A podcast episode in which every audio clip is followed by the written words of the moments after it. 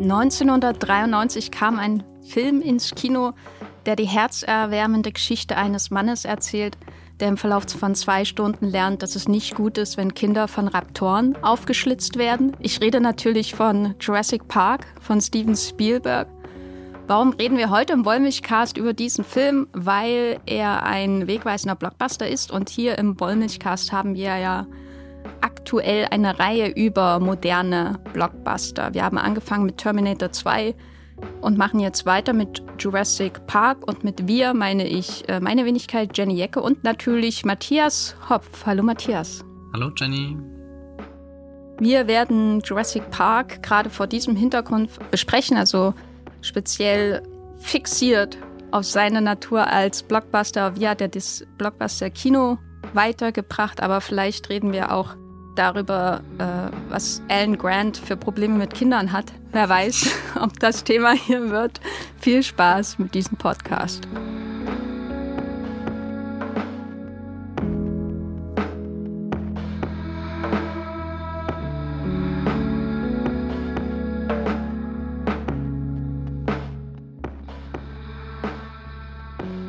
Jurassic Park kam zwei Jahre nach Terminator Judgment Day ins Kino, also 1993.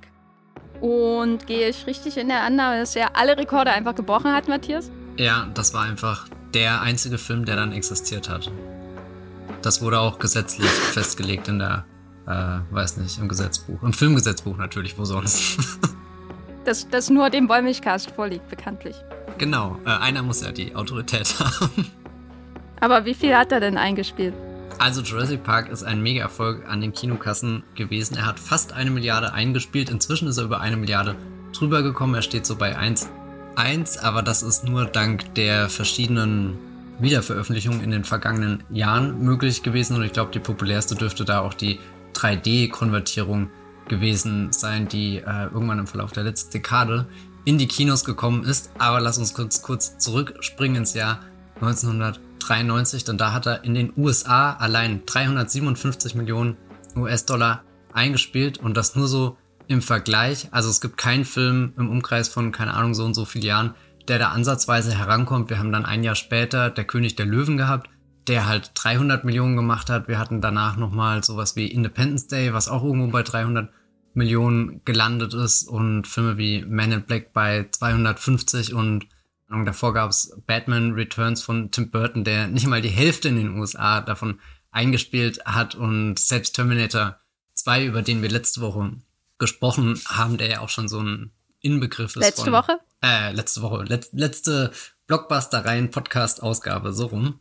Der steht in den USA bei 200 Millionen Dollar und das finde ich dann schon sehr bemerkenswert, dass sich äh, Jurassic World da komplett drüber hinweggesetzt hat und dann weltweit auch nochmal 600 20 Millionen eingefahren hat. Das heißt, wir sind in der Summe irgendwo kurz vor der Milliarde stehend. Und da ist auch jetzt, wenn wir uns, oder ich weiß nicht, als ich angefangen habe, mir diese Bestenlisten durchzulesen von, von Box-Office-Zahlen, von erfolgreichen Filmen, ist Jurassic Park natürlich schon immer ein Film gewesen, der drinne stand, aber es waren natürlich auch noch ganz andere, äh, ganz viele andere Filme aus den 90ern, 2000ern dabei. Und im Lauf der Zeit sind die immer weiter ausgedünnt worden und Jurassic Park ist halt doch dann einer der Filme, die stehen geblieben ist, weil er damals überdurchschnittlich gute Zahlen geschrieben hat. Natürlich kommt auch irgendwo die Inflation mit rein, deswegen sind die Zahlen eh so lala, aber was ich am Ende äh, sagen will, ist, er war unfassbar, unfassbar, unfassbar erfolgreich.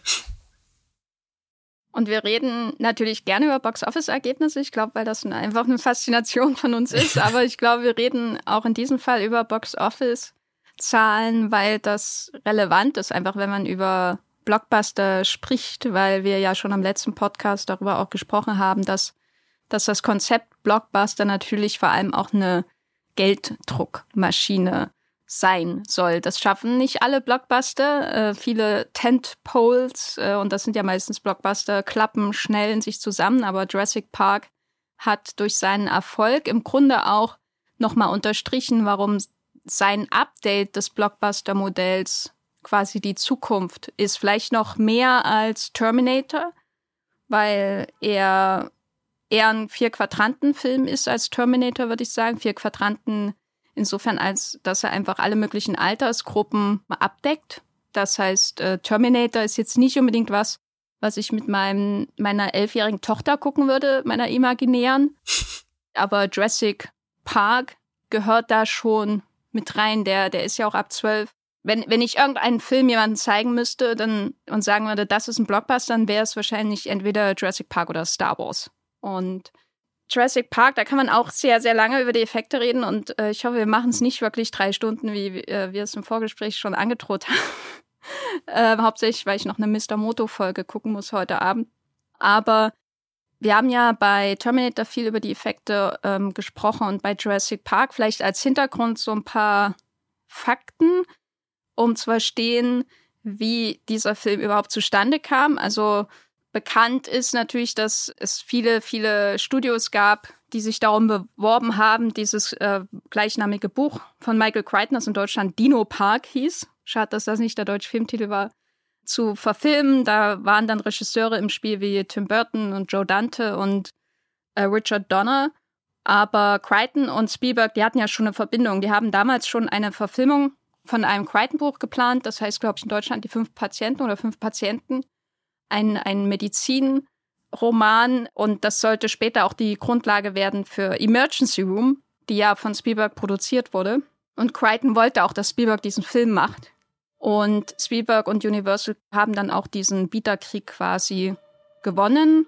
Und es gab dann verschiedene Diskussionen, wie kann das denn umgesetzt werden? So viele Dinosaurier. Es gab die bekannte Technik Go Motion, das ist eine Weiterentwicklung von Stop Motion, die ähm, von Phil Tippett bei ILM, also Industrial Light, Industrial Light? And Magic.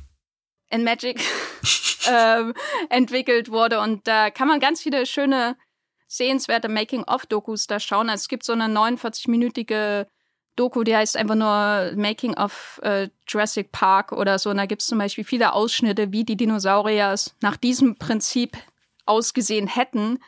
Ähm, das lässt sich aber nicht durch, sondern es gab dann den Alternativvorschlag, machen wir es doch mit einem Computer. Und das kann man auch sehen. Man kann im Internet die Videos sehen, die Spielberg damals überzeugt haben, die Dinosaurier in der Bewegung, im Gehen vor allem und im Rennen mit Computer äh, zu inszenieren und nicht mit Go Motion.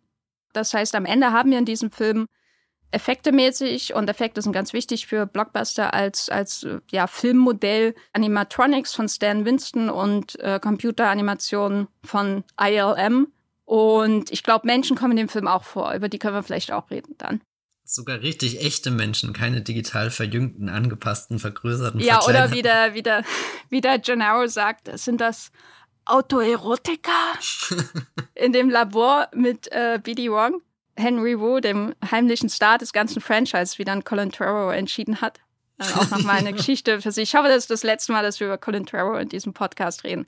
Aber wie gesagt, äh, Jurassic Park ist in dieser Reihe, weil er einfach enorm einflussreich war durch seinen Einsatz von Effekten natürlich auch durch den finanziellen Erfolg, der das nochmal bestätigt hat, aber vielleicht auch konzeptuell, wie Blockbuster besetzt werden, wie das Unterhaltungsschema aussieht und wie natürlich dann auch das Merchandise von den Blockbustern aussieht, was ja im Film selbst auch thematisiert wird. Das heißt, wir betrachten den Film hier schon als vielleicht auch eine neue Ära, die eröffnet wird im Hollywood-Blockbuster wie eröffnet denn dieser Film diese neue Ära? Was, was sehen wir eigentlich am Anfang, Matthias?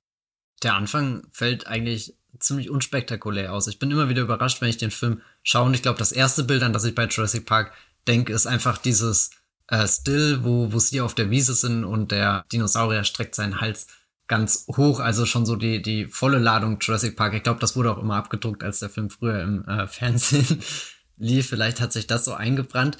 Aber du hast auf alle Fälle schon alles on display, was dieser Film irgendwie zu bieten hat. Und die ersten Minuten dagegen sind eigentlich im Dunkeln, im Hektischen, also wo, wo, wo du den, den, den Brachiosaurus da ganz klar siehst, ist am Anfang einfach nur eine schnelle Bewegung nach der andere. Es, es ist ein riesen Käfig da, also irgendwas wird da eingesperrt und vor allem für uns Zuschauende versteckt. Du kriegst zwar mit, das ist was Wildes, etwas, was sich schwer bändigen lässt. Also man fragt sich schon, welche Urgewalt hat Spielberg da zum Leben erweckt, aber du kriegst das eigentlich noch gar nicht richtig mit, aber die, die Neugier steigt natürlich so, weil ich glaube, jeder, der Jurassic Park, wann auch immer, egal ob 93 im Kino oder später im Fernsehen oder irgendwann auf DVD, Blu-ray, als Stream, wer weiß, geschaut hat, der, der geht ja in diesen Film schon mit dieser Dino-Erwartung rein. Also es ist ja kein Geheimnis, dass in diesem Film Dinos existieren werden, aber Spielberg weiß, glaube ich, dass das was ist, was er nach und nach entpacken will. Und dann zeigt er uns halt erstmal so ein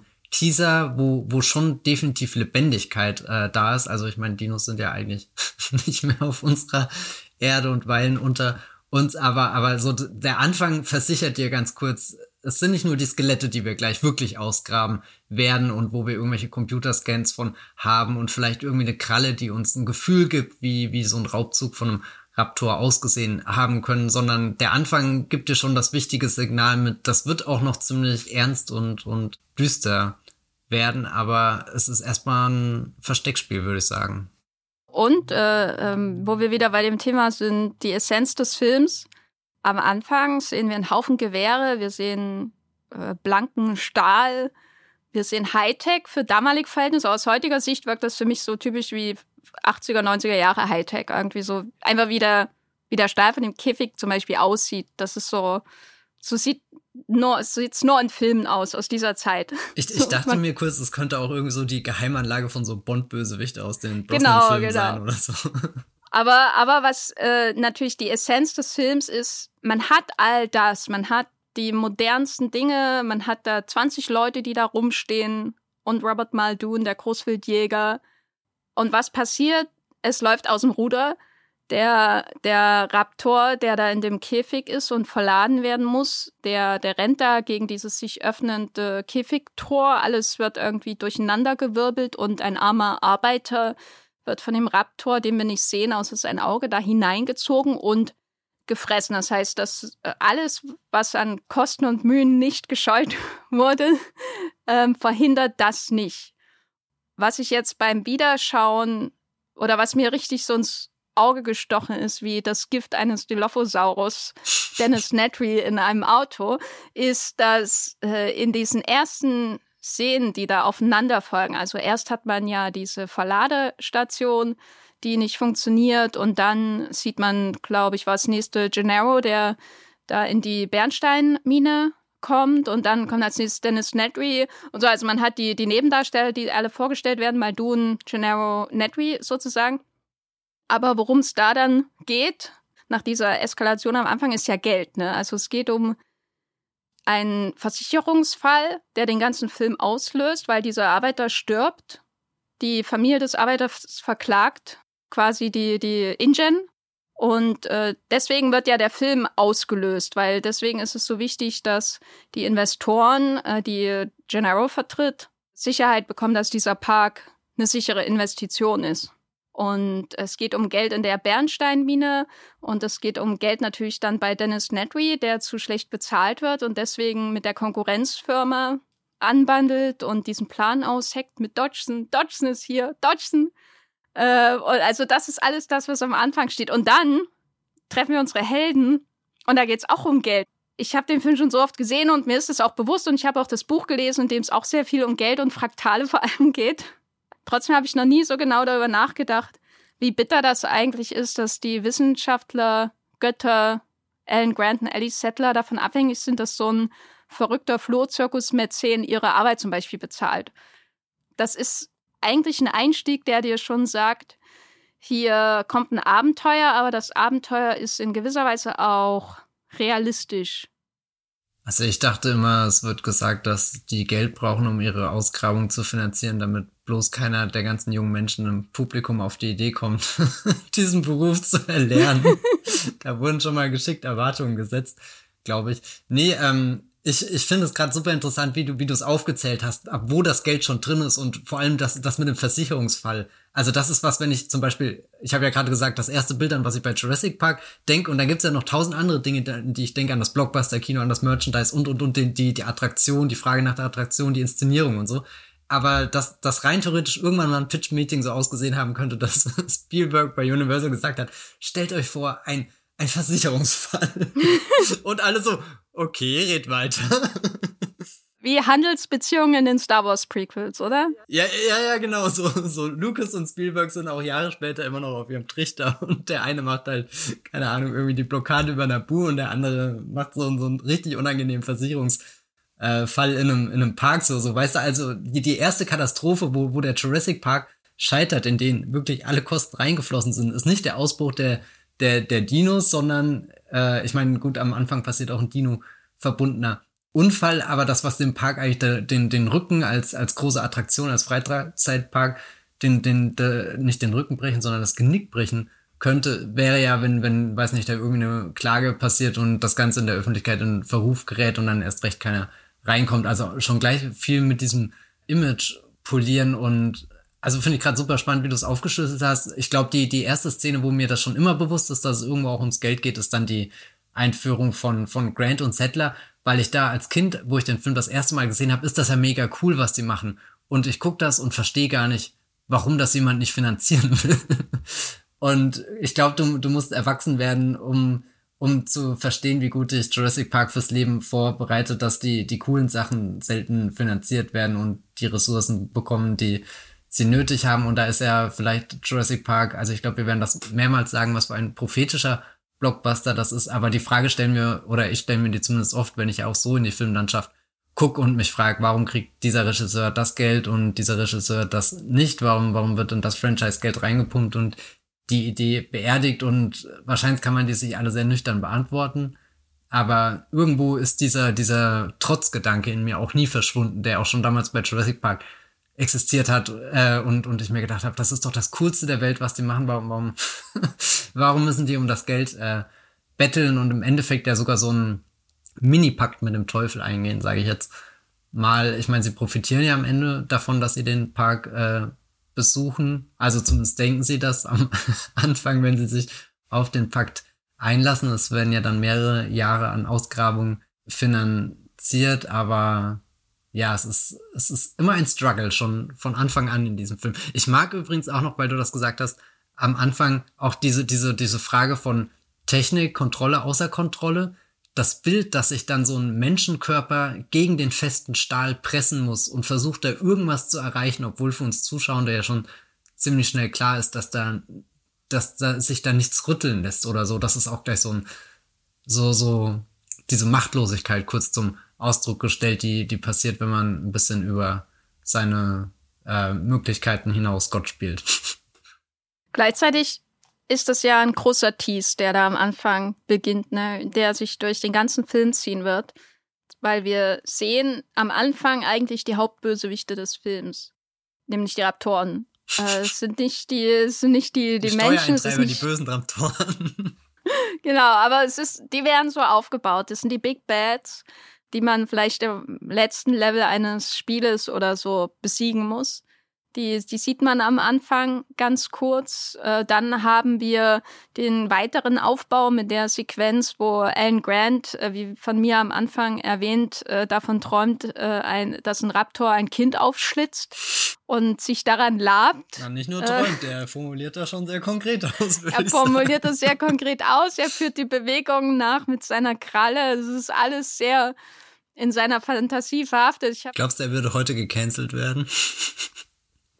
der ist sowas von gecancelt. Aber äh, auf jeden Fall kann ich mir den Film dann schon wieder für einen Tim Burton oder so vorstellen, auf einmal, wenn ich darüber nachdenke. Aber ich habe ähm, hier ein, ein sehr dickes Buch von ähm, Joseph McBride über Steven Spielberg vorliegen, wo auch so eine Kritik von Sight and Sound, was glaube ich zitiert wird, wo es umfangreich um die Tötungsfantasien von Alan Grant geht. Deswegen muss ich das natürlich am Anfang gleich erwähnen. Da werden uns quasi die Krallen gezeigt und das Skelett auf dem Computer ähm, wird uns gezeigt. Aber bis wir die Raptoren sehen, dauert das ja dann nochmal quasi bis zum Ende des Films. Die sind so als lauernde Gefahr die ganze Zeit vorhanden. Was interessant ist, weil wir zum Beispiel bei Terminator 2 äh, ein ganz anderes, eine ganz andere Vorgehensweise haben. Da haben wir am Anfang den einen Terminator und den anderen und so ist es dann. den ganzen Film über. Nichts ändert sich mehr in diesem Film, außer dass die Connor Family noch dazukommt. Hier ist es ganz anders. Hier funktioniert es eher mit dem großen Tease. Da ist noch was, was viel gefährlicheres. Wir sind uns dessen noch nicht so richtig bewusst, aber dann Spätestens bei der Fütterung, wo wir dann auch viel Blätter rascheln sehen, haben wir dann eine konkretere Angst davor und dann irgendwann sehen wir sie und dann ist das äh, komplette Chaos äh, losgebrochen und Albträume. Äh, aber ja, ich würde sagen, der Film besteht trotzdem zu 70 Prozent aus Laub. Ja, ähm, ich habe eine Zwischenfrage. Wenn die Raptoren schon am Anfang als die großen Bösewichte eingeführt werden, wie passt dann der T-Rex genau ins Bild? Weil da gehe ich jetzt wieder von meinem jugendlichen oder kindlichen Ich aus, das den Film das erste Mal geschaut hat und überhaupt nichts drüber wusste aber der felsenfesten Überzeugung war, dass der T-Rex seine wichtigste Rolle spielt. Und ich glaube, ein bisschen tut er das ja, auch weil er halt so dieses Standout-Dino ist. Aber ich bin mir jetzt doch äh, sehr unsicher geworden, nachdem du jetzt die Raptoren da als die großen Na, man braucht ja immer Protagonisten hast. und Antagonisten. Ja, er ist ja auch im Endeffekt der, der Beschützer des Parks am Ende, oder? Ja, also ich würde sagen. Das alte Gewissen, was nicht stirbt. Sie, sie bauen hier zwei verschiedene Arten von Bestien auf. Und das äh, gefällt mir auch an dem Film, weil der T-Rex ist zwar am Ende Beschützer, aber nicht, weil er es will oder so, sondern einfach, weil er Raptoren hasst und er tut das nicht. Ne? Äh, also er will ja, er, er kuschelt ja nicht mit den Menschen rum. Ne? Nee, er ist äh, kein Triceratops. Er würde die auch sofort fressen und er frisst ja auch den Anwalt und er frisst fast äh, den, den Chaos-Theoretiker und er will die Kinder fressen. Also der T-Rex ist moralisch natürlich auch in der Grauzone. Aber der, der Unterschied ist natürlich, dass der T-Rex durch diese Idee, dass er nur Bewegungen wahrnimmt, so etwas Unschuldiges hat. Also wenn die Kinder still wären, dann würde er ihnen ja nichts tun, weißt du? Das ist so. Jetzt ist es wieder die Schuld der Kinder, genau. Ja, ja, der Film macht es ziemlich deutlich. Äh, ich glaube, der Film hängt auch den Tötungsfantasien von Alan Grant an. Und in dieser Silent Sound Kritik wird auch so beschrieben, wie Grant in dem Auto sitzt und viel zu ruhig beobachtet, wie die Kinder da von dem T-Rex in dem anderen Auto attackiert werden. Wie, wie lange kann ich hier sitzen und nichts tun? Wie, wie, wie schnell ja, kann er sie fressen? negativ auffällt. ähm, und ja, also der T-Rex ist in gewisser Weise seinen Trieben unterworfen weil er nur das jagt, was sich bewegt. Das ist ja die, die biologische Annahme des Films. Äh, und die, die Raptoren, die sind natürlich auch Bestien. Also die sind noch keine vermenschlichten Bösewichte, so richtig, aber sie sind natürlich hochintelligent und das ist ja natürlich automatisch gefährlich. Sie können Türen öffnen, was sie schon dann wieder in Richtung Menschen bewegt und ähm, sie sie sind, sie agieren sehr, sehr zielgerichtet koordiniert. Weißt du, also sie machen das, weil sie es geil finden. Ja, ja. Also das ist der ganze Vibe, den ich von den Raptoren habe. Deswegen finde ich, ich bin ja auch echter Raptoren-Fan. Also Spielberg hat immer gesagt, hier, der T-Rex, der Star des Films. Und ja, ich finde den T-Rex auch schön. Aber die Raptoren sind das, was mir damals die Augen geöffnet hat. Weil sowas habe ich noch nie vorher gesehen. Die, und das war ja wirklich eine Neuerung in dem Film. T-Rexes gab es ja schon im in hier dem Lo The Lost World aus den 20ern und in dem äh, in King Kong und so. Und so bestimmte Art von Dinosaurier hat man halt vorher schon irgendwie in Film gesehen. Aber die Raptoren, die kleiner sind und gefährlicher, das ist halt eine geile Idee. Das ist wie der rennende Zombie, der später kam. Naja, also ich will jetzt nicht die. Also ich mag Raptoren lieber als Zombies, ich möchte die gar nicht vergleichen. Raptoren sind cool. Äh, außer wenn sie blau sind und blue heißen. wo ich nochmal drauf zurück wollte, und zwar die Szene, wo äh, Grant den Computer anfasst und äh, der, der Schnee auswirft, äh, am Anfang bei der Grabungsszene. Ich habe mir das so in zwei, ich habe mir den Film so am Anfang gleich so in zwei großen Dualismen äh, äh, auf äh, quasi notiert. Und zwar ähm, Geld und Träume und das andere ist Technik und Erde. weil ich in dem Film sehr darüber nachgedacht habe. Erstens natürlich, wie wichtig Technik ist, was, was immer im Vordergrund steht, durch das Unix-System und den äh, Stahl und alles. Aber vor allem ist im Film sehr viel Schlamm drin. Es wird viel gegraben, die Kinder versinken beinahe im Schlamm. Und Erde ist natürlich auch stellvertretend für die Dinosaurier, die, die ihr entstammen äh, ursprünglich in diesem Film. Das sind für mich die zwei großen Dualismen, die den Film ausmachen irgendwie. Und die hängen natürlich auch zusammen, also geldbedingt Technik und die Träume von John Hamm bestehen daraus, dann die Monster aus der Erde wieder zum Leben erwecken zu lassen. Aber das wird alles irgendwie am Anfang gleich klar gemacht. Und dann hätte man den Film auch schon sein lassen können, ne? Man hat alles schon gesehen, bevor überhaupt der erste Dinosaurier in voller Pracht gezeigt wird. Aber dann Und das ist ja auch wieder interessant, so wenn man sich überlegt, wie funktioniert das Unterhaltungskonzept dieses Films. Wird uns ja erstmal lang und breit erklärt, wie der Park funktioniert, oder? Also es gibt noch mal einen Tease, nämlich mit den Brachiosauren. Wir werden schon mal gefüttert. Die erste Ziege wird uns den Rachen runtergeschoben. Aber dann wird wieder ganz lang und breit erklärt, wie der Park funktioniert.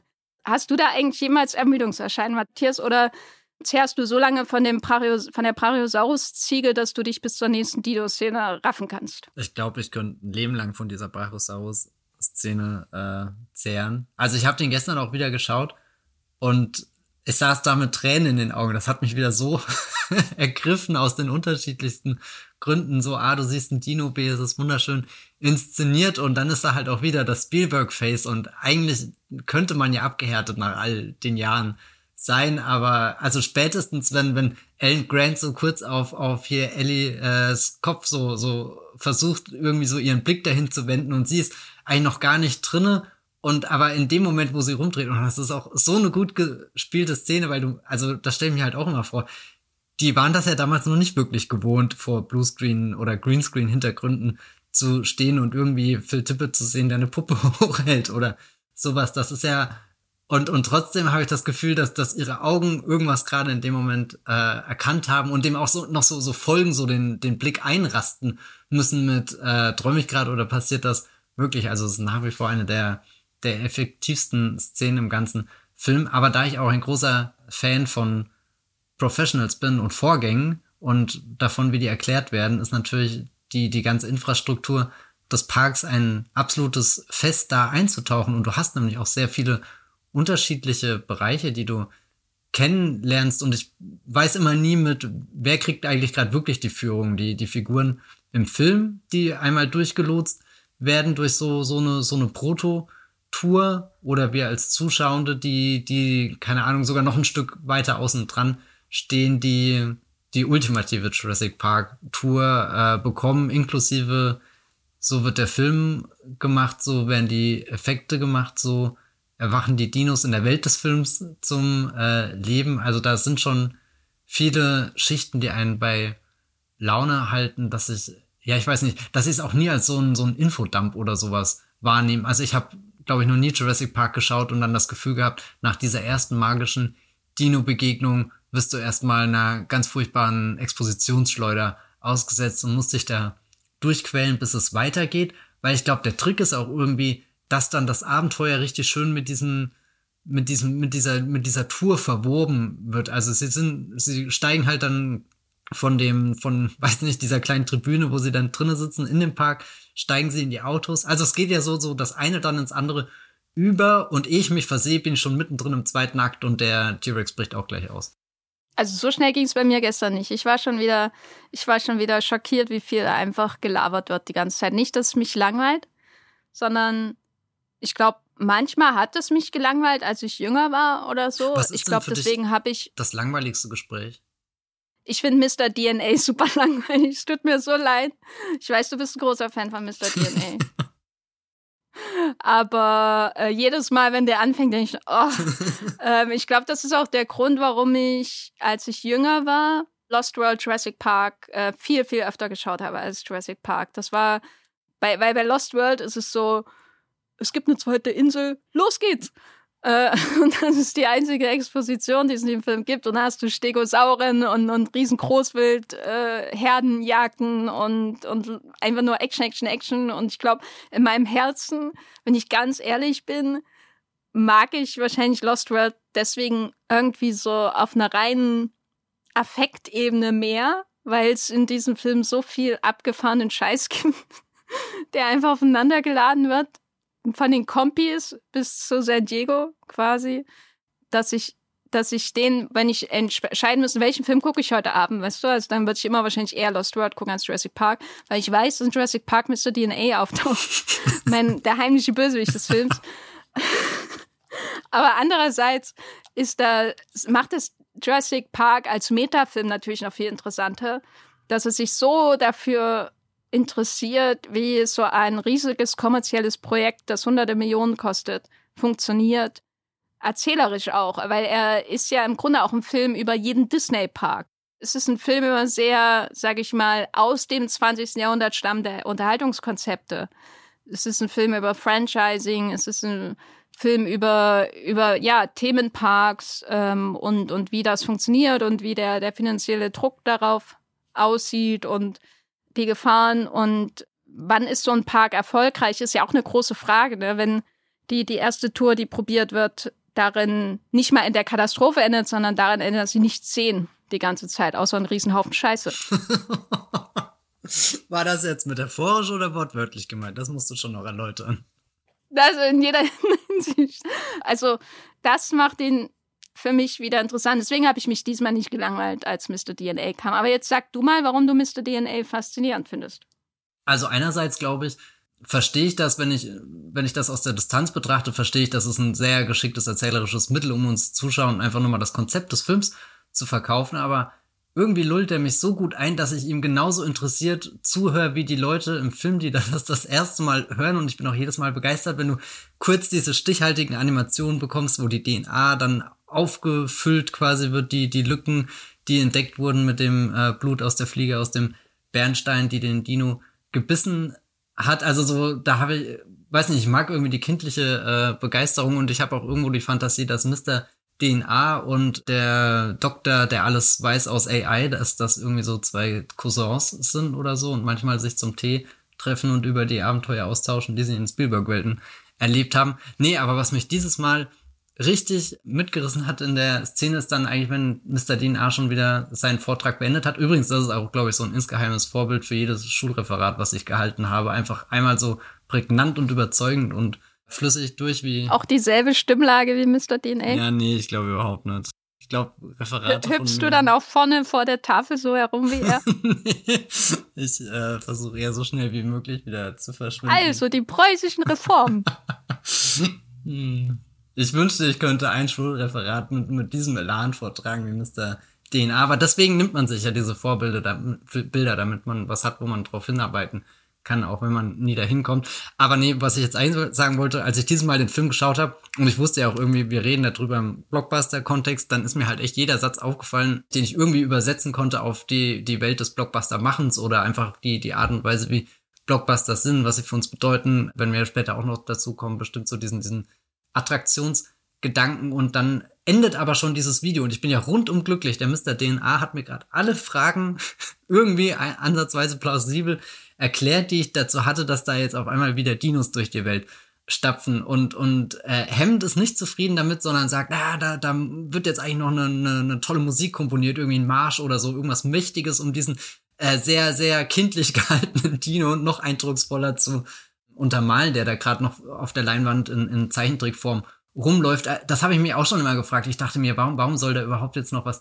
Eindrucksvolleres drunter? Aber Hemd ist nicht zufrieden nach all den Kosten, die er schon investiert hat, die Mühen, die er nicht gescheut hat. Da muss jetzt noch ein besonderes Stück hin. Der Park wird morgen eröffnet, das Stück existiert noch nicht. Das heißt, du hast so, so, ein, so ein richtiges Work in Progress und er, er formuliert irgendwie so den, den, den Satz auch so ein Stück, das noch nicht komponiert wurde und trotzdem sitzen da eigentlich schon die ersten Gäste und sollen äh, später Zeugnis dafür ablegen, ob dieser Park jetzt gelungen ist oder nicht. Und, und das war dann so ein Satz, da ist es mir echt irgendwie kalt den Rücken runtergelaufen, ein Schauer über den Rücken gejagt. Weil das kriegt man ja auch gerade ganz viel in Hollywood mit, dass du irgendwie die ganze Zeit gegen Deadlines arbeitest, dass Kinostarts Jahre im Voraus festgelegt werden und im Endeffekt nie realistisch einhaltbar sind, dass Produktionen unter großem Zeitdruck sind. Und ich glaube, dass äh, der Artikel, der heute bei Vulture erschienen ist, ist ja vermutlich noch ein, noch ein weiterer Tauchgang in die, die Untiefen der Bodenlosigkeit da in diesem Bereich, wo Leute aus der äh, Effektbranche und so weiter darüber reden, eben unter was für Bedingungen sie, keine Ahnung, crunchen müssen, ist da, glaube ich, der, der Fachbegriff.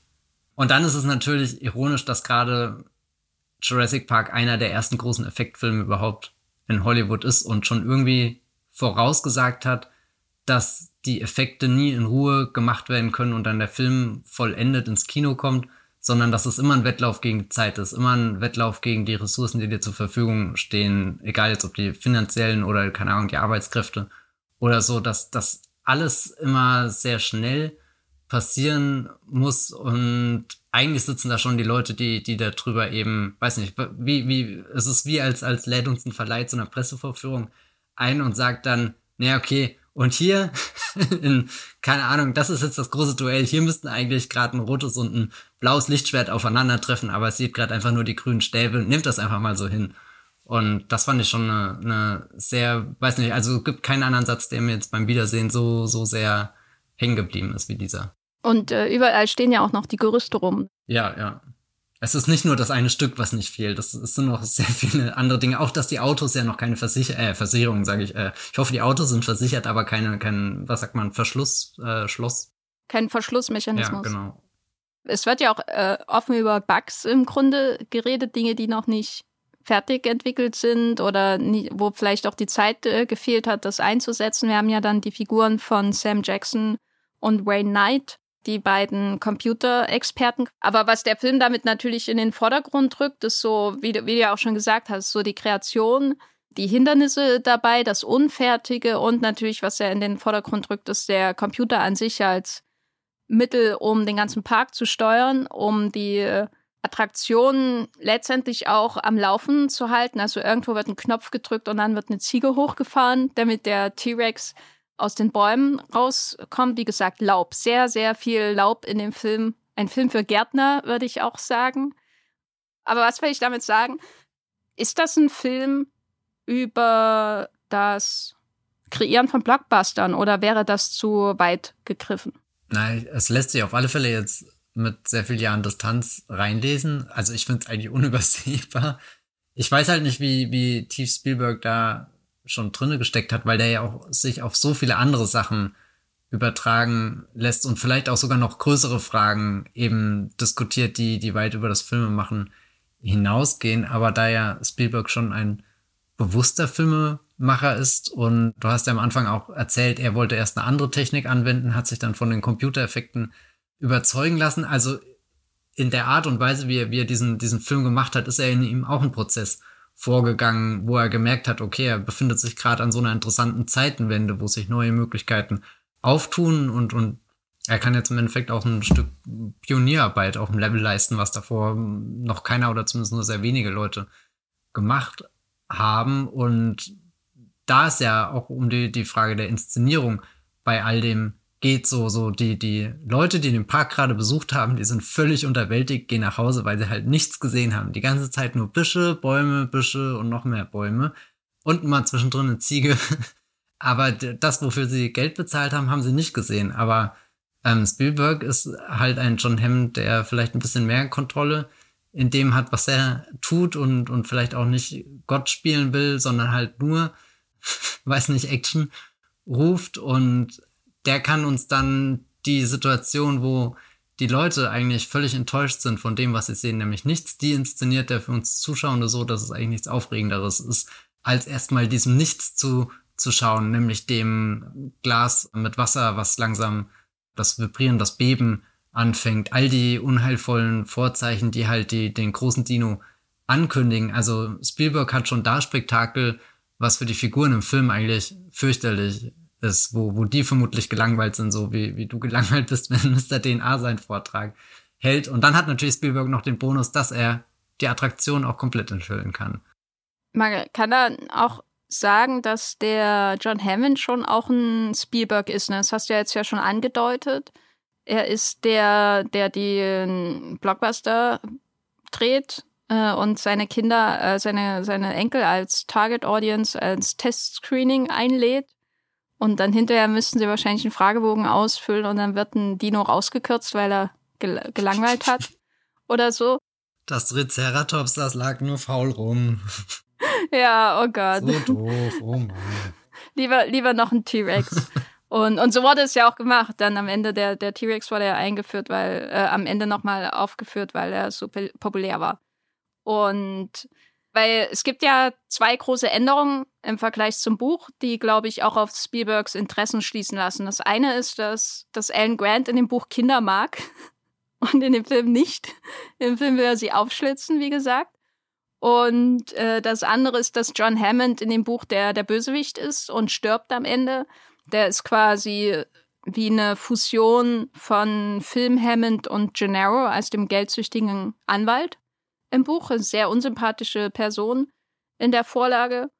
Und im Film überlebt er natürlich. Im Film ist er ein lieber Onkel. Aber man kann auch sagen, dass es eine sehr, sehr zwiespältige Figur ist, weil sie natürlich ihre eigenen Enkel den Dinosaurier zum Fraß vorwirft, um das äh, Riesenprojekt zu retten. Und dann hast du wieder den Träumer, der all diese riesigen Türme aus Stahl und Beton und Geld und DNA und Wissenschaftlern aufbaut, weil er endlich mal was Echtes schaffen will. Der von ihm erwähnte Flohzirkus in der späteren Sequenz mit äh, Ellie Settler beim Essen von der Eiscreme, äh, der war ja auch nur Betrug. Ne? Das ist ja im Grunde, als würdest du sagen, hier sind Dinosaurier, aber am Ende sind es nur Roboter oder Bits und Bytes.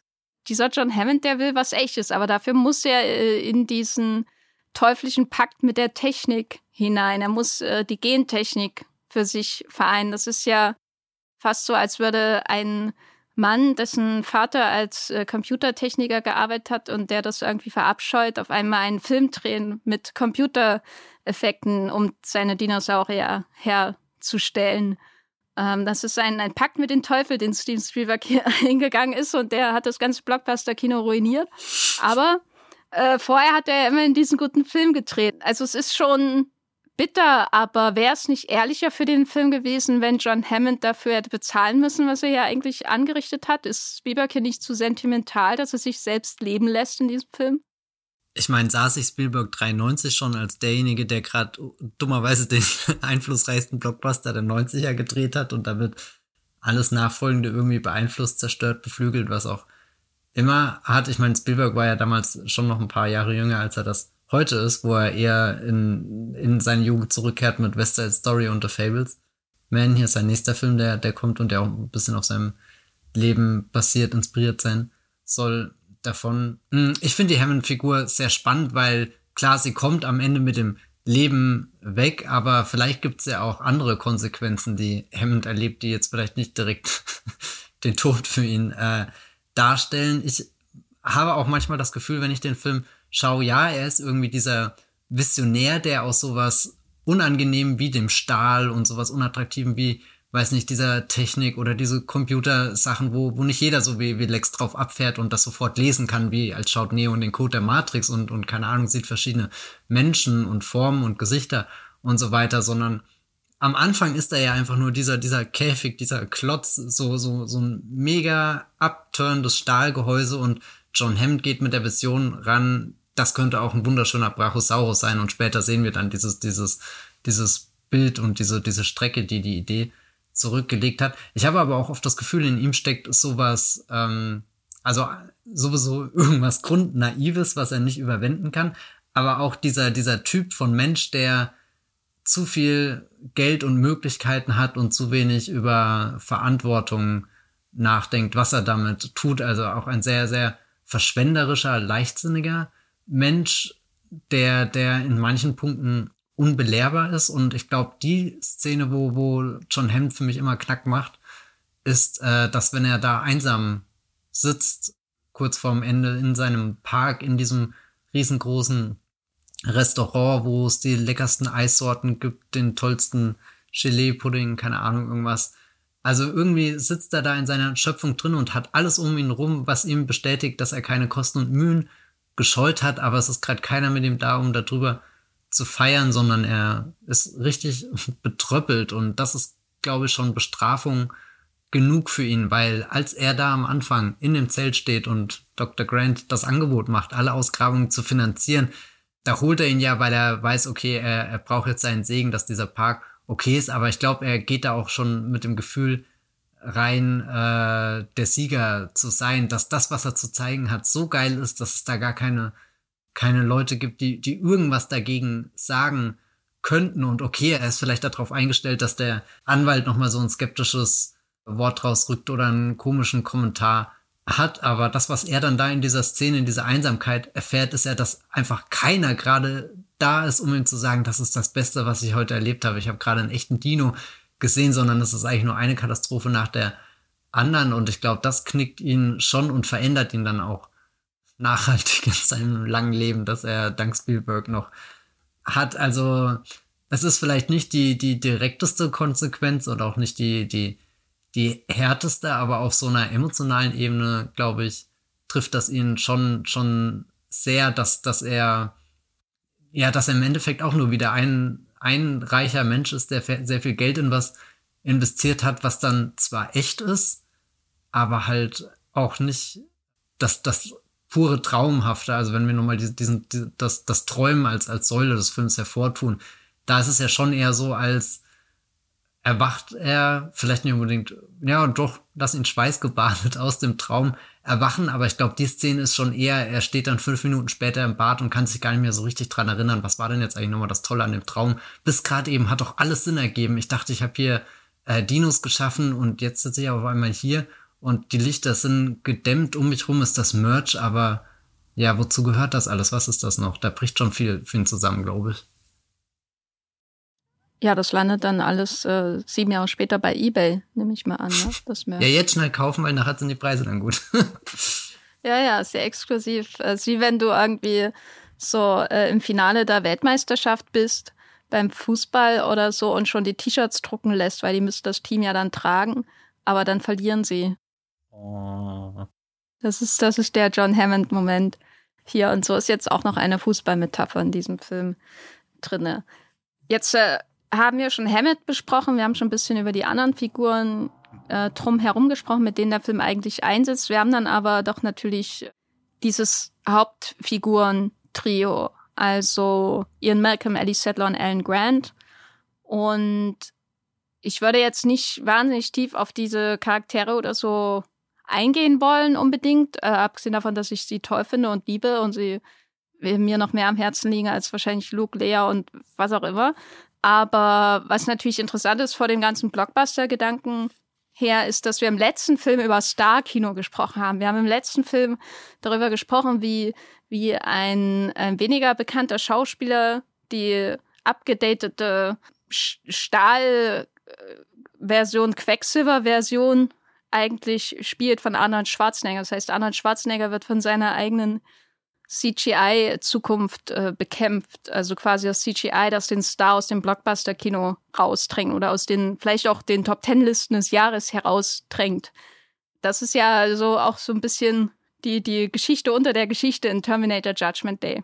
Und hier haben wir jetzt einen Film, der schon eher dem klassischen Besetzungskino des Blockbusters entspricht. Also Spielberg ist ja sowieso nicht unbedingt jemand, der gerade in dieser Phase seiner Karriere sich immer die Stars gesucht hat. Also er hat natürlich sowas wie Hook gedreht, den er wahrscheinlich, den er, glaube ich, auch lieber vergessen hat, auch wenn ich ihn toll finde. Äh, und Hook ist ja wirklich Star-Kino. Das, was Spielberg als Blockbuster-Kino ja schon so definiert hat mit der Weiße Hai und anderen Filmen ist ja eher ähm, Charakterdarsteller und, und sage ich mal, mittelgroße Schauspieler zu besetzen, und äh, den Film quasi als den Star zu verkaufen oder die Effekte als den Star zu verkaufen. Also in Der Weiße Hai ist natürlich Roy Scheider und der ist super und wir haben auch einen Podcast darüber gemacht. Aber der Star des Films ist ja theoretisch der Weiße Hai. Und äh, man kann das selber auch über Star Wars sagen von George Lucas. Äh, auch das, das Trio im Zentrum war damals nicht sonderlich bekannt. Hallo, American Graffiti Star Harrison Ford. ähm, und der Star des Films war damals eher die, die Marke Star Wars, die etabliert wurde und die Effekte natürlich in Star Wars. Und das ist das, was eher im Blockbuster-Kino zählt. Aber dann habe ich mir auch gedacht, gestern, als ich Jurassic Park geschaut habe, haben Blockbuster wirklich aus diesen Casting-Entscheidungen gelernt. Also weil man kann schon sagen, Jurassic Park kam und das Blockbuster-Kino hatte neue, neuen Maßstab in Sachen Effekten auf jeden Fall gefunden. Und das wird man auch in den 90ern dann sehen, bei den kommenden Filmen, auch in dieser Reihe hier.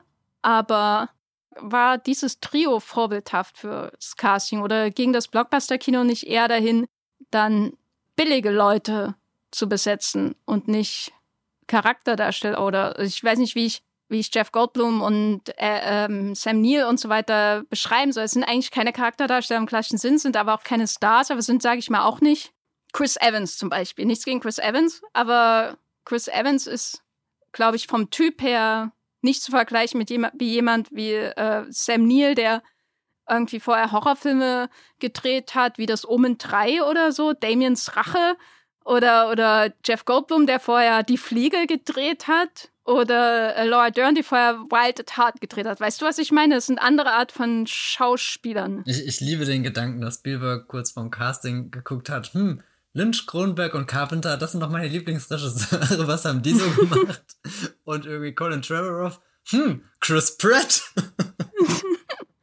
ähm, also nee, es ist, es ist schon ein Casting, was raussticht und ich suche die ganze Zeit nach einem Blockbuster in den vergangenen Jahren, der was ähnliches, Unerwartetes dir vorwerfen würde, aber ich glaube, momentan haben so, so Filme schon immer ein sehr gutes Gespür, wer, wer gerade im Kommen ist, wer gerade im Moment hat. Und dann werden die immer so für zwei, drei Filme eingesetzt und, und dann zeichnet sich dann davon ab, mit, wird das eine größere, längere Karriere oder verschwindet die Figur, äh, die Figur sage ich, der, der Schauspieler, die Schauspielerin, wieder eher in, in kleineren Produktionen. Also Laura Dern hat ja davor auch irgendwie Blue Velvet. Hat die überhaupt schon mal einen großen, richtig großen Film davor gemacht? Gar nicht, oder? Ich glaube, sie war auch überhaupt nie die Schauspielerin, die sowas überhaupt gemacht hat, oder? Also ich würde sagen, Jurassic Park ist doch so ein ja, ist sehr, Outlier. sehr einsam in ihrer Filmografie. Ich meine, sie kam noch mal im dritten Teil für zehn Sekunden zurück, aber das war's dann auch schon. Ja, stimmt. Boah, ich dachte immer, sie ist in mehr Blockbustern. Sie ist dann in die Serien-Blockbuster. Bam. Woran ich denken muss, aber es passt nicht so richtig, ist Adam Driver. Ja, spannend, ja. Girls. Weil der wurde ja als Bösewicht theoretisch gecastet mhm. in Star Wars. Aber Adam Driver ist für mich der Jeff Goldblum sozusagen. Also Goldblum hat einen klaren Figurentypen, würde ich sagen, als Adam Driver. Aber Driver ist jetzt kein konventioneller Leading Man, hat vorher eher ähm, autorenorientierte Filme gemacht und Lena Dunham Serie halt und so. Und das ist nochmal was ganz anderes, als wenn ich jetzt Chris Pratt, Chris Evans, Chris Pine oder welchen Chris auch immer cast. Oder meinetwegen Will Smith in Independence Day oder andere Blockbuster, Brandon Fraser in Die Mumie, weißt du, das sind ja alles komplett andere Typen, wenn wir uns das mal vor Augen halten, als Goldblum oder, oder Sam Neill. Was ja auch den Effekt hat, dass man nicht weiß, ob sie überleben. Wobei ich, glaube ich, nie denke, dass sie sterben können in diesem Film, weil sie so cool sind.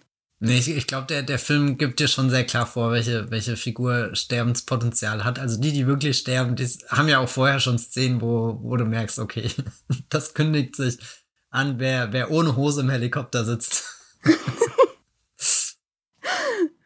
äh, ihr müsst Jurassic Park nochmal ganz genau sehen, um das zu verstehen, was Matthias gerade gesagt hat. Ja, ja, aber das sage ich auch bewusst, damit ihr alle Jurassic Park nochmal ganz genau schaut. Das ist ja auch da, also was das Casting angeht, haben ja auch die, die Sequels nicht daraus gelernt, wie du ja schon erwähnt hast mit Chris Pratt und so weiter. Auf dem will ich jetzt nicht nochmal rumtreten, da haben wir auch schon genügend Podcasts zu gemacht, wo wir das tun.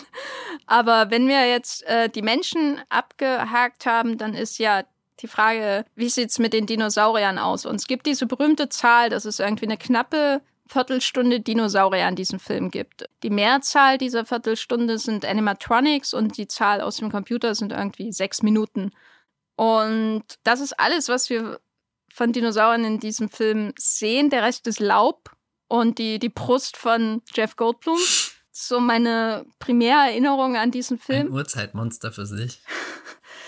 Was, was zeichnet den Einsatz von Effekten in diesem Film für dich aus? Gerade wenn du so darüber, darauf schaust, wie das dann später ist im Blockbuster-Kino. Nehmen wir mal an, du würdest diesen Film schauen und dann Transformers. Was zeichnet den Einsatz von Effekten in Jurassic Park aus im Vergleich zu Transformers? Das ist natürlich jetzt ein sehr schweres Beispiel, weil die beiden sehr, sehr ähnlich sind. Sie sind nämlich von Steven Spielberg. Mehr oder weniger, Regie geführt, produziert. Nein, ich glaube, worauf du hinaus willst, ist ja die, die Menge einfach. Du hast ja schon mit der Laufzeit gesagt, wenn wir maximal 15 Minuten Dinos haben. Das ist ja nicht viel auf die Gesamtlänge des Films gerechnet, der ja, glaube ich, 127 Minuten oder so geht. Das heißt, wir verbringen ganz viel Zeit ohne die Viecher und trotzdem gehe ich jetzt nicht raus aus dem Film und habe das unbefriedigende Gefühl, dass mir die ganze Zeit die Dinos eigentlich nur vorenthalten wurden, weil sie ja zu, auf verschiedene Art und Weise trotzdem präsent sind und weder wird über sie geredet oder wir sehen schon mal ein Skelett von ihnen oder irgendwie Mr. DNA baut halt ein, ein DNA-Strang zusammen. Also Spielberg ist sehr gut, dir ein Gefühl zu geben, dass sobald man in die Dino-Tag hineinfliegt, die auch um einen herum da sind. Man muss nur geduldig sein, damit man sie dann auch wirklich sieht. Ich glaube, da, da können wir vieles wiederholen, was wir auch schon in der Terminator-Folge gesagt haben, was diesen, dieses Bewusstsein im Umgang mit den Spezialeffekten angeht. Vielleicht auch das Wissen, dass sie möglich sind, aber wir es auch noch nicht zwei Stunden schaffen, die durchgängig zu zeigen, weil das alle unsere Rechnerkapazität äh, fressen würde, weil das das Budget sprengen würde und dann vielleicht auch noch nicht so überzeugend aussehen würde. Also bei Jurassic Park und Terminator ist kein Scorpion King bei rumgekommen, der zwar als aufwendiger Effekt damals im Kino existierte. Ich weiß nicht, wie er damals gewirkt hat, weil ich ihn damals nicht gesehen habe, aber ich habe die Mumie vor ein paar Jahren nachgeholt und nun ja, er ist schlecht gealtert und ähm, ich glaube, Spielberg und Cameron sind zwei Regisseure. Du meinst die Mumie 2, oder? Ja, ja, genau. Die, Der die Scorpion Mumie 2 King ist erste Mumie 2. Ja. Nee, ich habe die beide gleichzeitig nachgeholt. Das ist ein großer Film für mich. Ein, ein Abenteuer. Nein. Ich muss ja eintreten für die Mumie, weil der äh, ist, ist gut. Ich, ich trete sogar für die 2 Mumie 2 nicht. ein, aber ich trete nicht für den Scorpion King ein. nee, ich, ich glaube halt, dass, dass Spielberg und Cameron das in ihrer Inszenierung mitgedacht haben, dem, dem von Anfang an einen zeitloseren Einschlag zu geben, dadurch, dass sie es bewusster in Szene setzen und sich halt ganz genau überlegen, ab wann zeige ich was. Und bei äh, Jurassic Park, ich habe es ja vorhin schon erzählt, ist er, ist er diese, dieser erste T-Rex-Angriff beziehungsweise Ausbruch bei Nacht. Nacht ist da ja auch schon ein weiteres Schlüsselwort, was ja auch bis heute irgendwie gültig ist, dass wenn du deine großen effektgeladenen Szenen in der Nacht inszenierst, kommst du besser weg, als wenn halt über alles äh, äh, Licht ist und, und sehr viel sichtbar ist. Dadurch wird es aufwendiger und kniffliger, das Ganze umzusetzen und so kannst du eher mit der, mit der Illusion arbeiten. Ich glaube, manche Menschen werden davon sehr begeistert von diesem Begriff. Ähm, Illusion? Illusion. It's an illusion.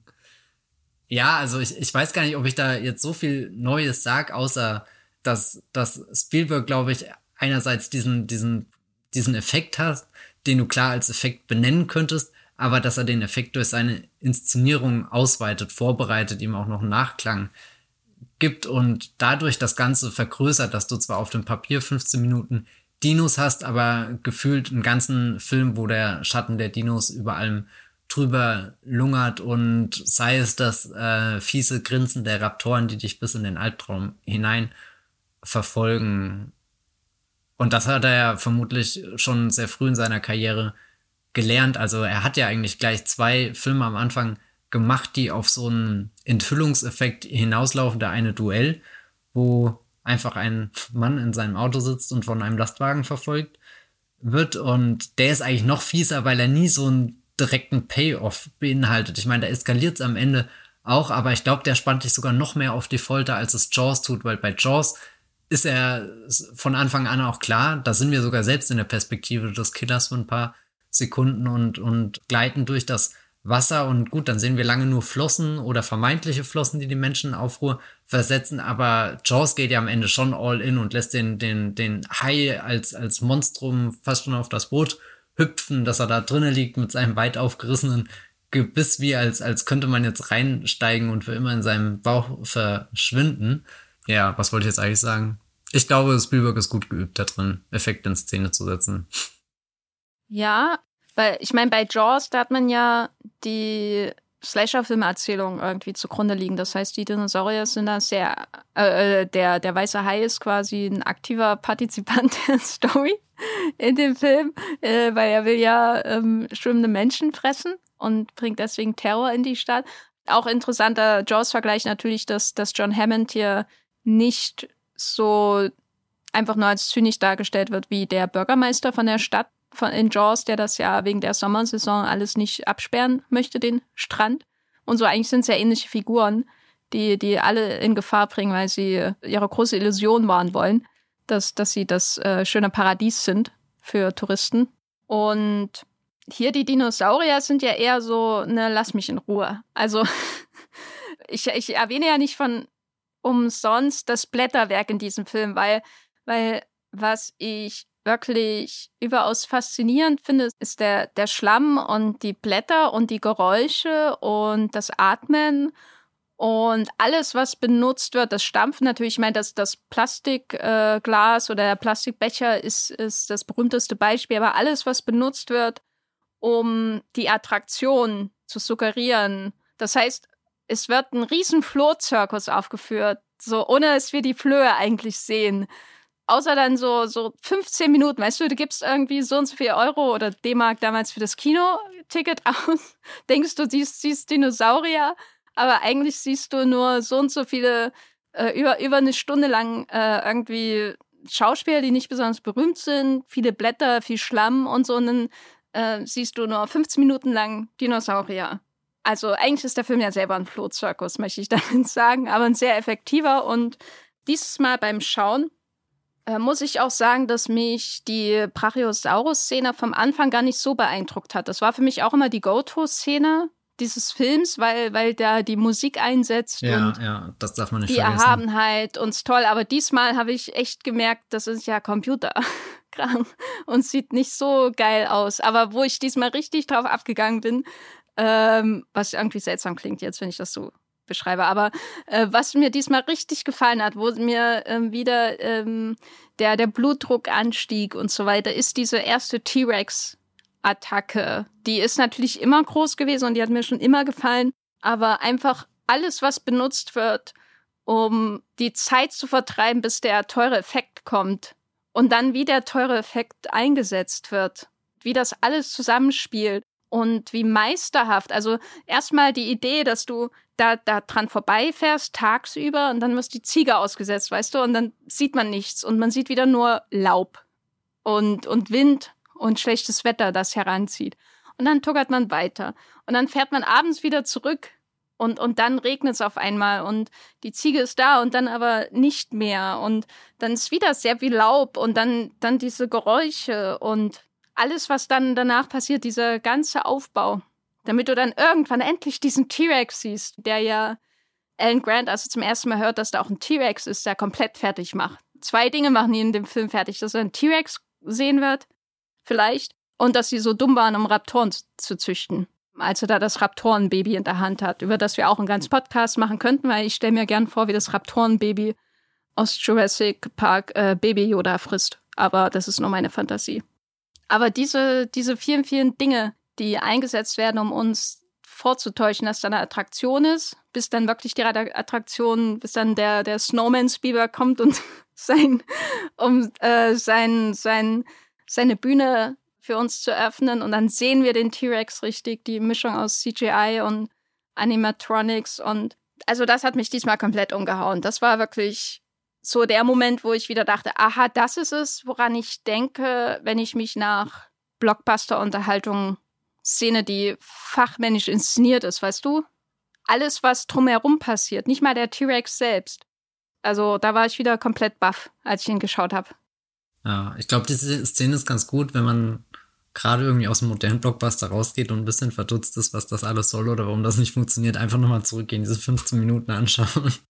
Ja, aber ich frage mich auch, ob das, ob das noch geht, weil die Blockbuster soll ja auch nicht ausatmen, früher war alles besser.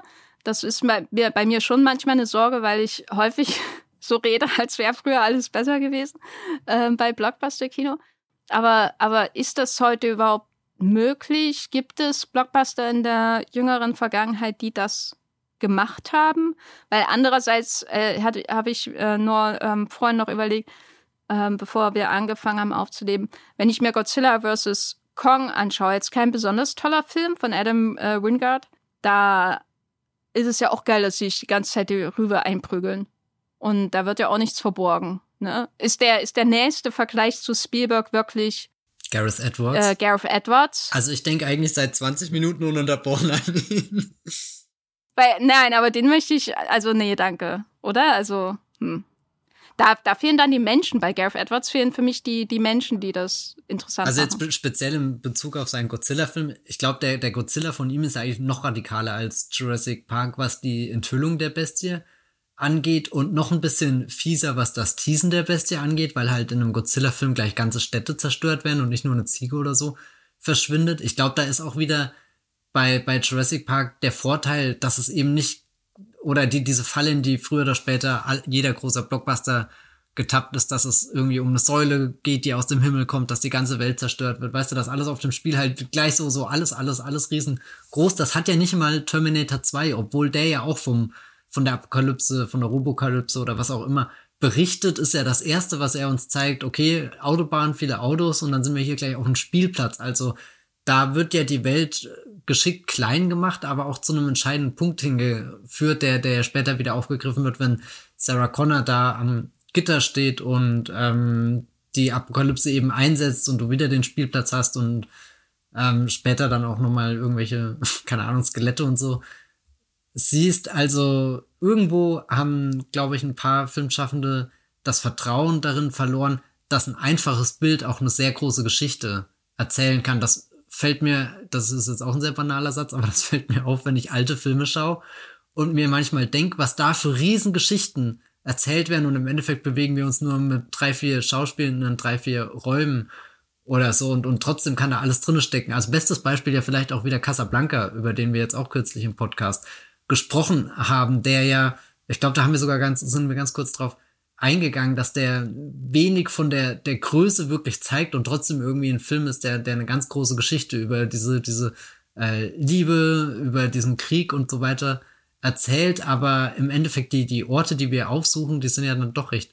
überschaubar. Und ja, irgendwo hat sich ja im Blockbuster-Kino auch verändert, dass das, wo, wo Spielberg und Cameron in den 90ern noch dran gebunden waren, dass sie zwar jetzt Möglichkeiten hatten, aber immer noch sehr bewusst auf ihre Ressourcen achten mussten, dass du halt für die 100 Millionen Dollar Budget, die du hattest, da waren halt auch die 15 Minuten äh, Dino das Maximum, was du rausgekriegt hast. Und ich glaube, das hat sich ja jetzt ver geschoben, dass selbst Regisseure, Regisseurinnen, die noch sehr präzise so Effektmomente, Attraktionsmomente aufbauen, dass die ja mittlerweile auch ein ganz anderes Arsenal zur Verfügung haben. Also muss zum Beispiel ein Christopher McQuarrie, wenn der einen neuen Mission Impossible Film dreht, der macht sich, glaube ich, sau viele Gedanken, wie er dir erzählt, an was für einem Ort gerade Ethan Hunt ist, was das Gefährliche ist, welche Höhen überwunden, welche, welche Kräfte und so da zum Einsatz kommen, aber der muss halt auch nicht wirklich sparen oder um die Ecke denken, sondern der, der kann ja mittlerweile alles zeigen. Und ich glaube, da, da, das ist gerade so das, wo man, wo man halt dann den, den Unterschied ausmachen kann zwischen Leuten, die damit sehr gut umgehen müssen, mit den vielen Möglichkeiten und Ressourcen, die sie zur Verfügung haben und trotzdem Akzente darin finden und die, die halt einfach nur alles da haben und dann alles auf die Leinwand schmeißen. Und dann gibt's halt zwischendrin so Leute wie Michael Bay, die es aus irgendeinem Grund hinkriegen, im Chaos auch eine unerwartete Schönheit zu finden und eine Dynamik und irgendwas, wo du mitgehen kannst, was, was zwar 100% im Kontrast zu, zu der T-Rex-Szene steht, aber ich finde jetzt zum Beispiel alles, was in einem ersten Transformers-Film passiert, da gehe ich sehr mit, aber vielleicht liegt es auch einfach dran, dass ich mit dem Film aufgewachsen bin und das von Anfang an eine, eine Filmsprache für mich war, die halt existiert hat und ich die dann irgendwie so grundlegend akzeptiert habe. Also ich weiß nicht, kann, kann das eigentlich ganz gut verstehen, aber irgendwann komme ich auch nicht mehr mit.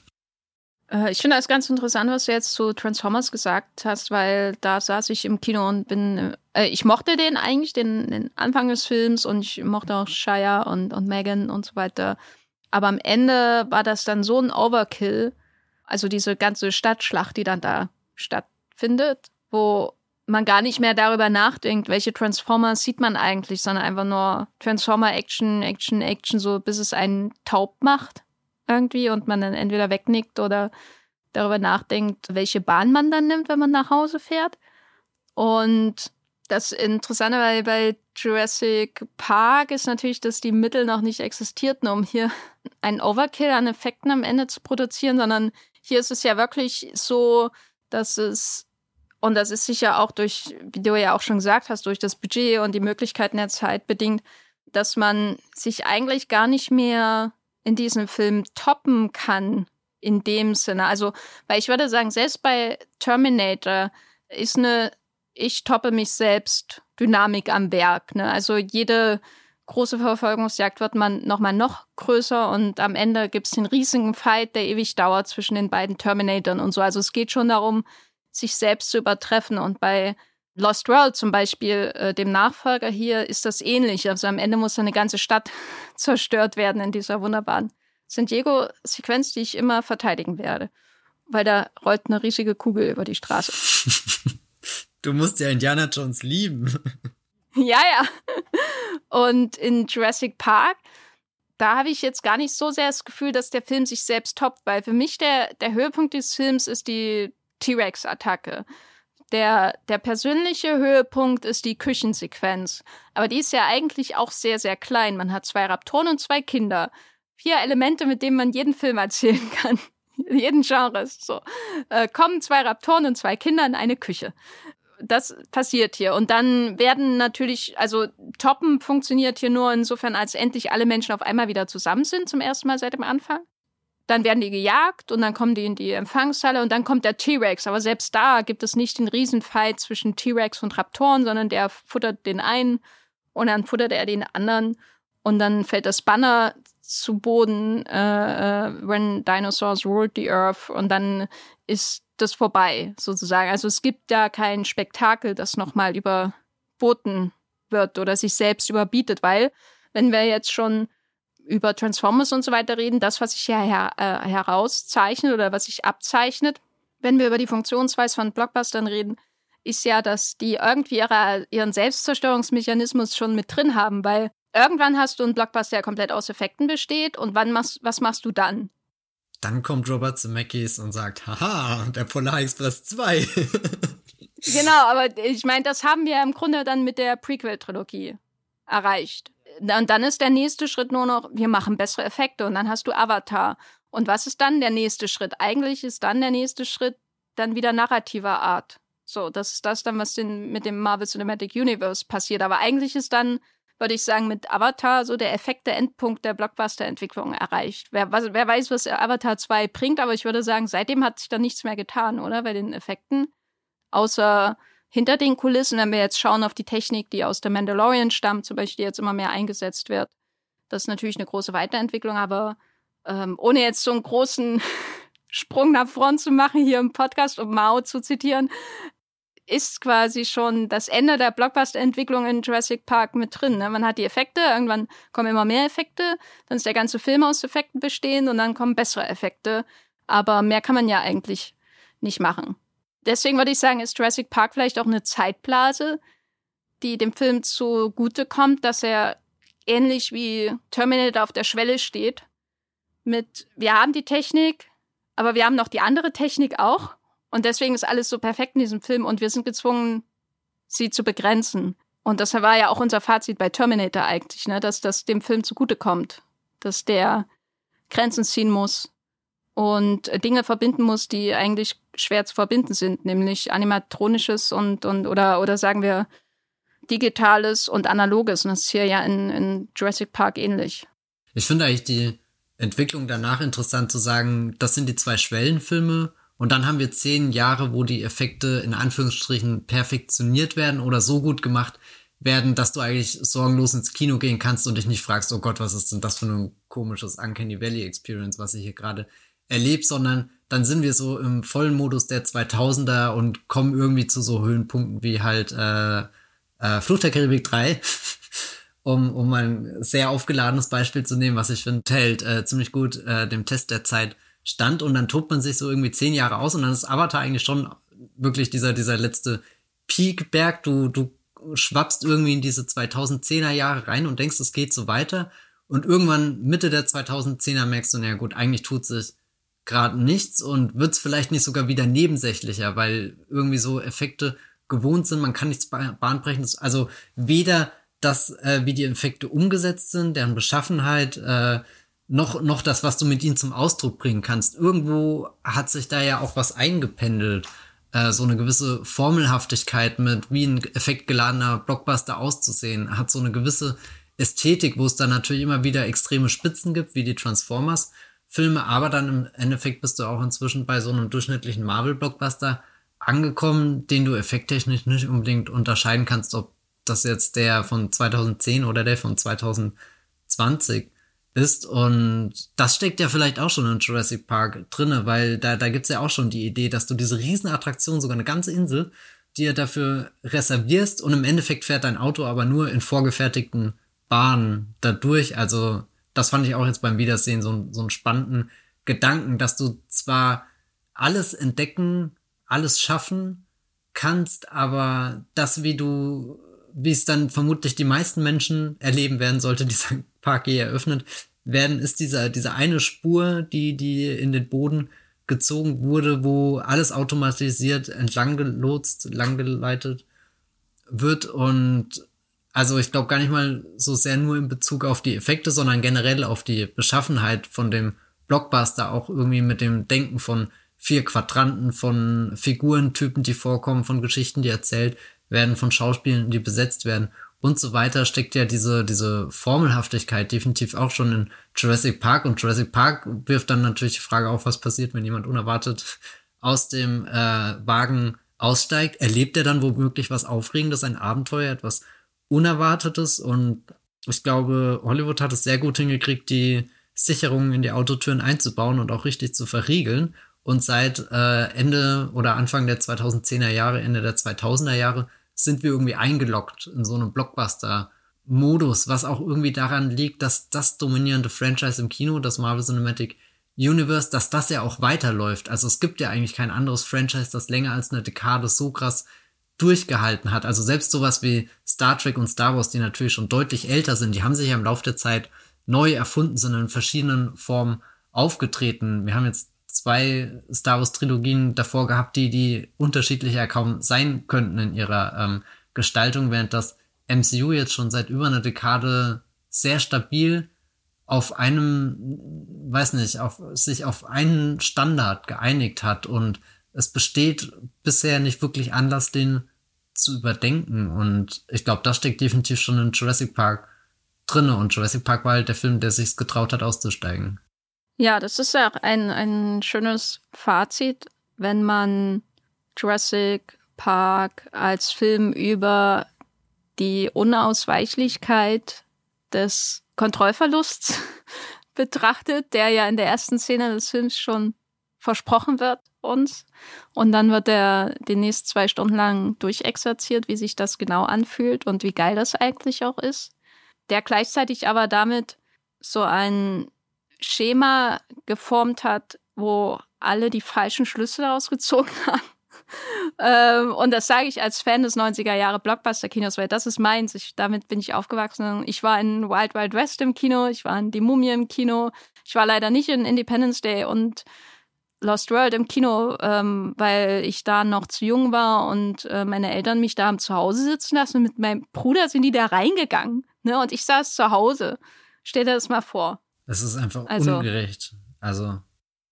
Es war, also das äh, äh, äh, hat tiefe Brüche in der Familie hervorgerufen. Fast so, als wäre ein T-Rex irgendwie durchs Wohnzimmer gelatscht. Und das ist natürlich irgendwie bitter, aber andererseits, glaube ich, haben wir in der Blockbuster-Reihe hier vor uns noch einige Filme, die, die trotz dieses bitteren Finales, was uns erwartet, wenn wir uns dann der Gegenwart nähern oder vielleicht auch dann dem Ende des modernen Blockbusters und äh, dann dem, was, was danach kommt, wo wir jetzt gerade drinnen leben. Einige Filme haben wir dann noch, die dem, die trotzdem spannende Erkundungen schaffen, glaube ich, auf verschiedenste Weise, weil wir haben jetzt viel über über Effekte geredet. Ich glaube, was beim nächsten Film spannend wird, ist dann eher das Narrative, sind die Fra ist die Frage der Fortsetzungsarbeit äh, und des Reboots, bevor der Begriff überhaupt gecoint wurde. Und äh, später dann haben wir natürlich noch große Fragen des Effekte-Kinos auch wieder, die dann auf uns zukommen, wie ein Eisberg. Aber mehr sage ich dazu nicht. Also Steven Spielberg hat ja selber gesagt, er wollte, warte, lass mich das Zitat heraussuchen aus dem Buch von Joseph McBride. Uh, uh, I was uh, really just trying to make a good sequel to Jaws on land. Und ich würde sagen, er hat auf jeden Fall ein Upgrade von Jaws gedreht. Ein Upgrade, wenn man mal so ganz jetzt ähm, unidealistisch äh, äh, von Effekten spricht und von vielleicht auch dem Polieren einer Erzählmaschine, die hier arbeitet. Also der Film hat natürlich äh, viele, viele narrative Ähnlichkeiten zu Jaws und ist in gewisser Weise auch Jaws on Land, aber was er natürlich poliert ist, das, was äh, du jetzt nochmal erwähnt hast, die vier Quadrant, das Vier-Quadranten-Modell. Also Jurassic Park hat, wie auch im Vergleich zu Terminator Judgment Day eine größere Zielgruppe, äh, ist weniger Slasher-Filmartig. Also von, von Jaws sind ja eigentlich nur noch die, die Raptoren übrig geblieben. Der T-Rex ist ja eigentlich noch sympathischer. Und auch das Trio ist nicht irgendwie drei, drei sehr, sehr weirde Männer auf dem Boot, sondern ähm, eigentlich ein, ein äh, Fastpärchen, das über übers Kinderkriegen nachdenkt und ein weirder Typ, der auch auf dem Boot hätte sein können, sagen wir es mal so. Ian Malcolm hätte auf dem Jaws-Boot sein können. Ich will ihn jetzt auch auf dem Boot haben. Stell dir vor, er redet halt mit seiner Jeff Goldblum-Rede. oh. Ja, also es ist ein kindgerechter Jaws. Kann man doch schon so sagen bei Jurassic aber, Park. Aber zu dem Trio, also wir haben ja vorhin darüber gesprochen, dass die Besetzung unüblich ist und keine Ahnung, wie, wie die Figuren an sich in den 90ern gewirkt haben, aber als ich den gestern geschaut habe, dachte ich mir auch, es sind auch schon definitiv nicht die Blockbuster-Typen an Figuren, die du jetzt sehen würdest, oder? Nein, das sind ja intelligente Menschen. Also ich glaube, der nächste Vergleich ist dann wieder in Independence Day zu finden. Also da hat man ja eigentlich eine ähnliche Figur, nämlich den Hacker Jeff Goldblum. Aber dann hat man eben auch noch äh, den Flieger Will Smith. Und ich würde sagen, das, was der moderne Figurentypus im Blockbuster ist, ist eher der Will Smith in Independence Day als der Jeff Goldblum oder der Sam Neill oder die ähm, ähm, Laura Dern in, in Jurassic Park. Finde ich echt gut. Da kam irgendwie direkt nach Jurassic Park der Independence Day und hat gesagt, gut, wir probieren den Goldblum-Nummer aus, aber wir haben auch den coolen Will Smith. Ihr entscheidet. und die Entscheidung ist gefallen. Ja, hast du noch äh, was zu Jurassic Park loszuwerden? Ach, irgendwie, ja, es ist halt schon ein perfekter Film. Aber meine Frage, die ich mir noch aufgeschrieben habe vorhin im Vorgespräch, weil, äh, und du hast es ja gerade jetzt nochmal angesprochen, diesen Sprung von, er hat diesen einen Protofilm Jaws gemacht, äh, ganz wichtig für den Blockbuster, aber auch noch Wurzeln woanders. Und dann kommt jetzt Jurassic Park als Upgrade. Hat für dich Steven Spielberg danach nochmal ein vergleichbares Upgrade gedreht für das Blockbuster-Kino? Mm. Weil eigentlich wäre das doch fällig, oder? So nach 20, 30 Jahren. Ja, na, ich habe das Gefühl, dass er sich seitdem eher im positiven Sinne zurückentwickelt. Also ich glaube, er hat diese Art, nein, also er hat diese Art von Film für diese Zielgruppe hat er perfektioniert würde ich sagen. Auch mit Indiana Jones darf man ja nicht vergessen, auch ein Intellektueller als Hauptdarsteller. Ne? Auch wenn das weniger eine Rolle spielt als in, in äh, dem Film, wo lang und breit äh, die äh, Fortpflanzung von Fröschen erklärt wird. Hier Jurassic Park. Das ist nochmal eine andere Liga. Aber was bei Spielberg für mich auffällt, ist eher, dass er nicht ständig dasselbe Genre beackert. Klar hat er viele Sci-Fi-Filme gemacht, aber ich würde sagen, jetzt zum Beispiel unheimliche, unheimliche Begegnung der dritten Art. Jurassic Park ist ja auch ein Sci-Fi-Film im Grunde. AI und Minority Report und Krieg der Welten, das sind ja völlig unterschiedliche Arten von Sci-Fi-Filmen. Von Zielgruppe, von Interessen, die da verarbeitet wird, auch wenn es natürlich immer irgendwie auch um, um Väter und so weiter geht. Das heißt, mein Eindruck ist eher, dass er, dass er gerade in den letzten Jahren sich eher auf wie du ja auch schon angedeutet hast, wie sich eher auf ähm, oder das hat er eigentlich auch schon mit Jurassic Park gemacht, dass er sich immer auch durch Filmerinnerungen wühlt. Bei Schindlers Liste, den er im selben Jahr gemacht hat, da wühlt er sich ja auch durch Familienerinnerungen, hat er auch gesagt. Das war auch davon inspiriert, von den Geschichten von der Shoah, die aus seiner eigenen Familie gehört hat. Bei, bei Jurassic Park geht es um die, diese äh, Lost World-Verfilmung von 1960, die er als Kind gesehen hat und natürlich viele andere Filme, die davor entstanden sind, King Kong äh, aus den 30ern und so. Ich glaube, so kann man seine Filmografie dann eher erklären. Äh, ich glaube, deswegen hat er in den letzten Jahren nicht nochmal den Blockbuster gemacht, der nochmal alles durchblockbustert bis zum Ende der Blockbuster. Ähm, weil da sehe ich auf jeden Fall Ready Player One zum Beispiel nicht.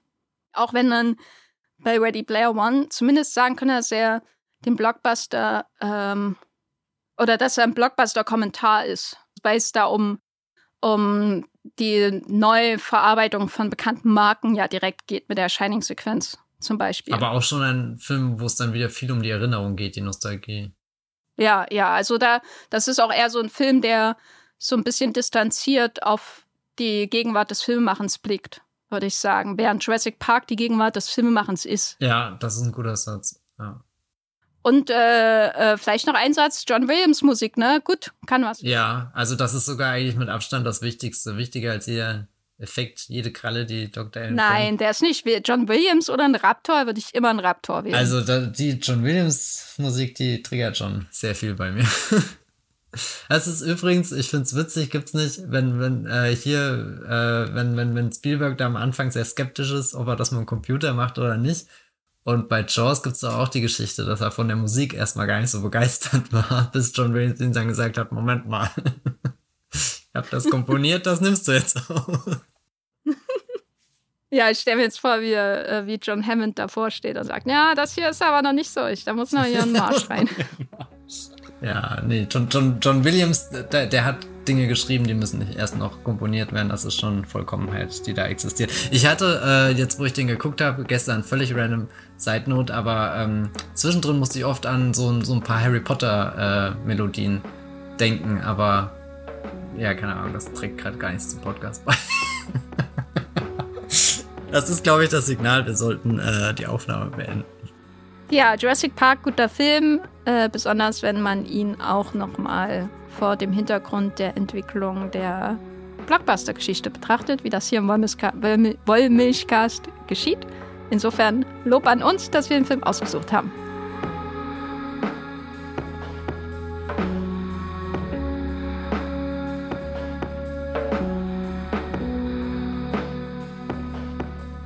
Matthias, äh, wo bist du im Internet zu finden, wenn du wieder mal äh, nach in Bernstein eingeschlossenen Insekten suchst, damit du irgendwelche Urzeittiere züchten kannst in deinem Bad?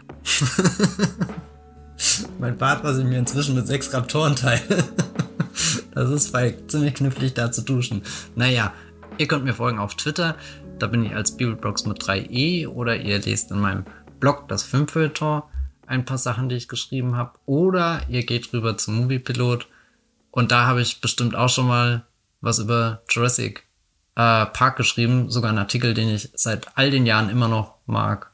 Das war damals zum 25 Jubiläum, glaube ich, als er vermutlich auch in 3D-Nummer ins Kino kam, kann das sein? Hm, irgendwas so um den Dreh. Wie heißt denn der? Ja, ich weiß es gerade auch nicht. Müsste ich suchen.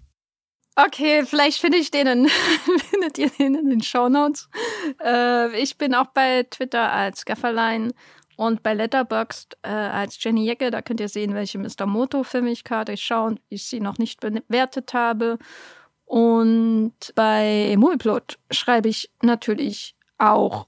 Ja, ich habe den Artikel gefunden. Ein Blockbuster-Wunder für die Ewigkeit. Das ist, glaube ich, eine Überschrift, hinter der ich stehen kann.